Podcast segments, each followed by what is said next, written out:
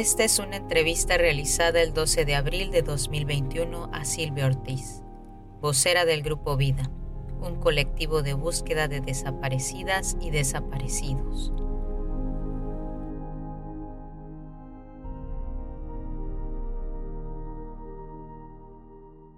Buenos días, eh, Silvia. Esta es una continuación del coloquio internacional sobre desaparición forzada y feminicidio que ya iniciamos. Eh, no pudimos contar con tu presencia, pero pues por supuesto que contamos siempre con tu colaboración para dar eh, continuidad y que siempre tengas aquí un espacio para que podamos platicar. Me gustaría mucho que pudieras presentarte de inicio y que nos puedas decir dónde estás y cuál es el nombre de tu hija por favor. Bueno, mi nombre es Silvia Elida Ortiz Solís, mejor conocida como Silvia Ortiz de Sánchez Viesca, representante del grupo Vida Laguna C en, Torreón, Coahuila, para ser más exactos.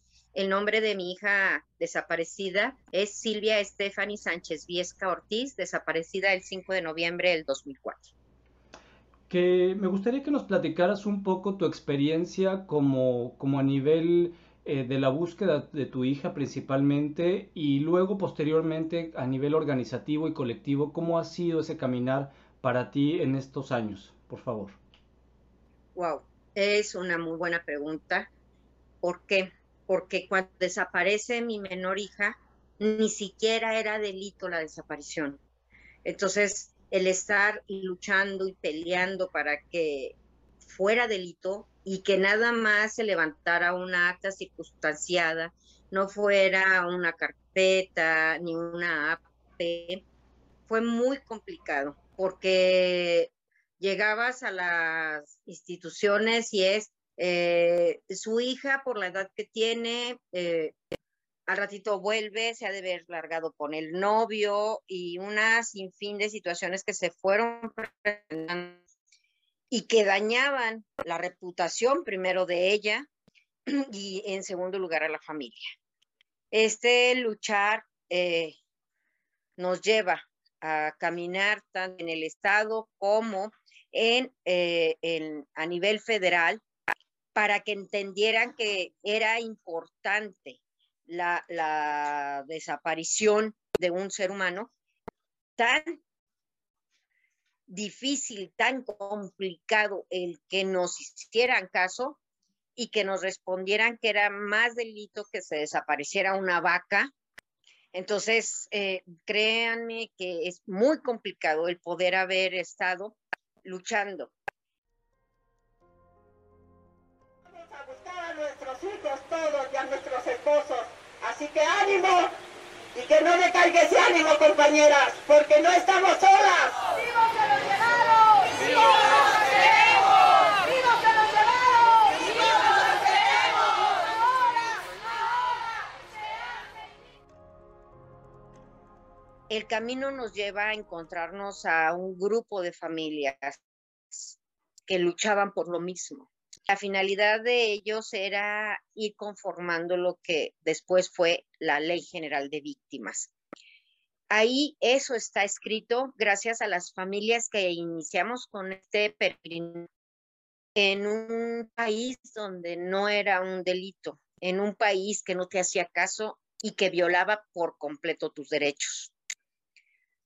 Esto nos fue llevando, como te digo, de la mano para conformar una ley cuando ya estaba conformada la ley y que vienen acá a Torreón a presentarnos el cómo queda y cómo pelear los derechos de las familias a raíz de un delito, es que nos conocemos ocho personas, ocho personas que dijimos vamos a conformar un grupo e iniciar lo que es ahora el grupo Vida Laguna AC.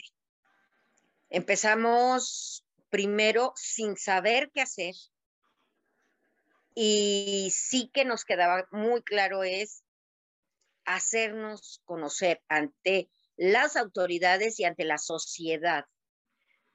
A las autoridades para el cumplimiento de la investigación que llevaban a efecto de cada uno de los casos. Y por la sociedad se unieran, ayudaran y que los que fueran víctimas entendieran que tienen derechos, que podían pelearlos. A raíz de que nos fueron conociendo por una marcha el 10 de mayo del 2000, que el empezó a crecer lento, pero firme, a llegar al punto de ahorita estar conformado por 130 eh, familias del lado de la laguna de Coahuila y 7 del lado de la laguna de Durango. Entonces, conformando ya un grupo de 200 familias que nos teníamos que organizar, plantear cuáles eran las necesidades de todas y cada una de las personas que luchaban por su familiar desaparecido, acompañar, asesorar, plantear de acuerdo a las nuevas situaciones que se iban generando para poder nosotros llegar al punto de generar mesas de trabajo con las autoridades y plantear cómo es que tenían que ir resolviendo las mismas con las familias y con las instituciones eh, implicadas en todo esto.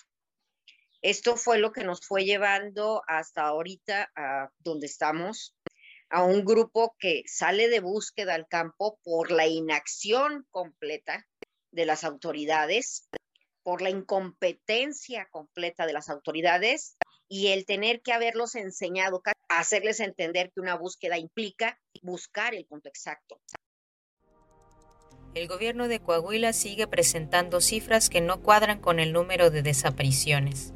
Grandes cantidades de información son extraviadas.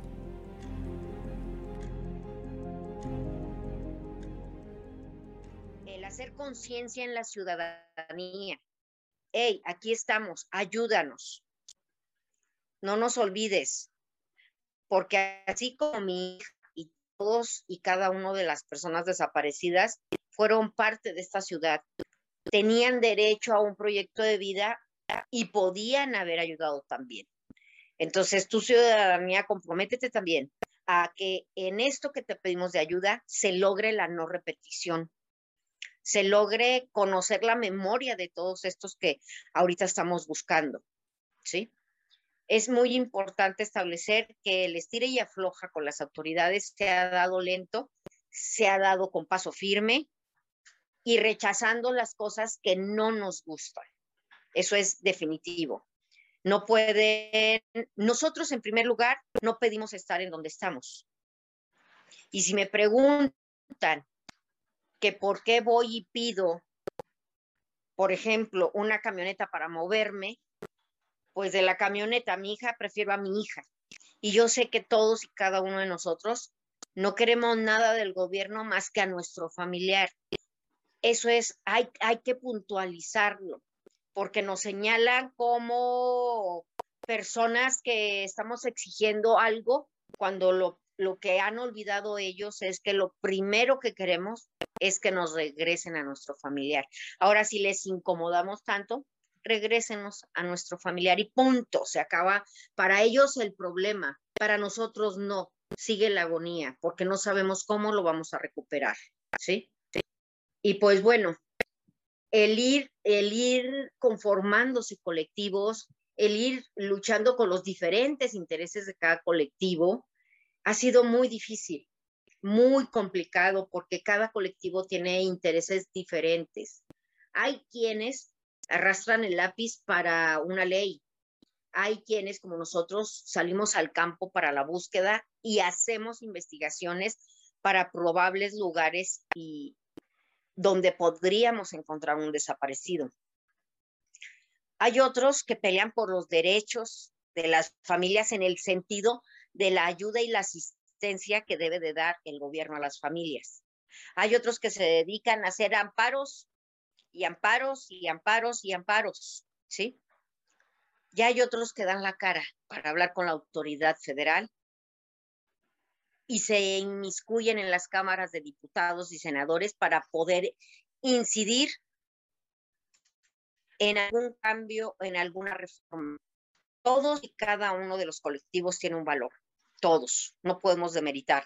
pero sí hay que establecer que la principal función o más bien objetivo de cada uno de nosotros es la búsqueda, localización, recuperación y regreso a casa de todos y cada una de las personas desaparecidas.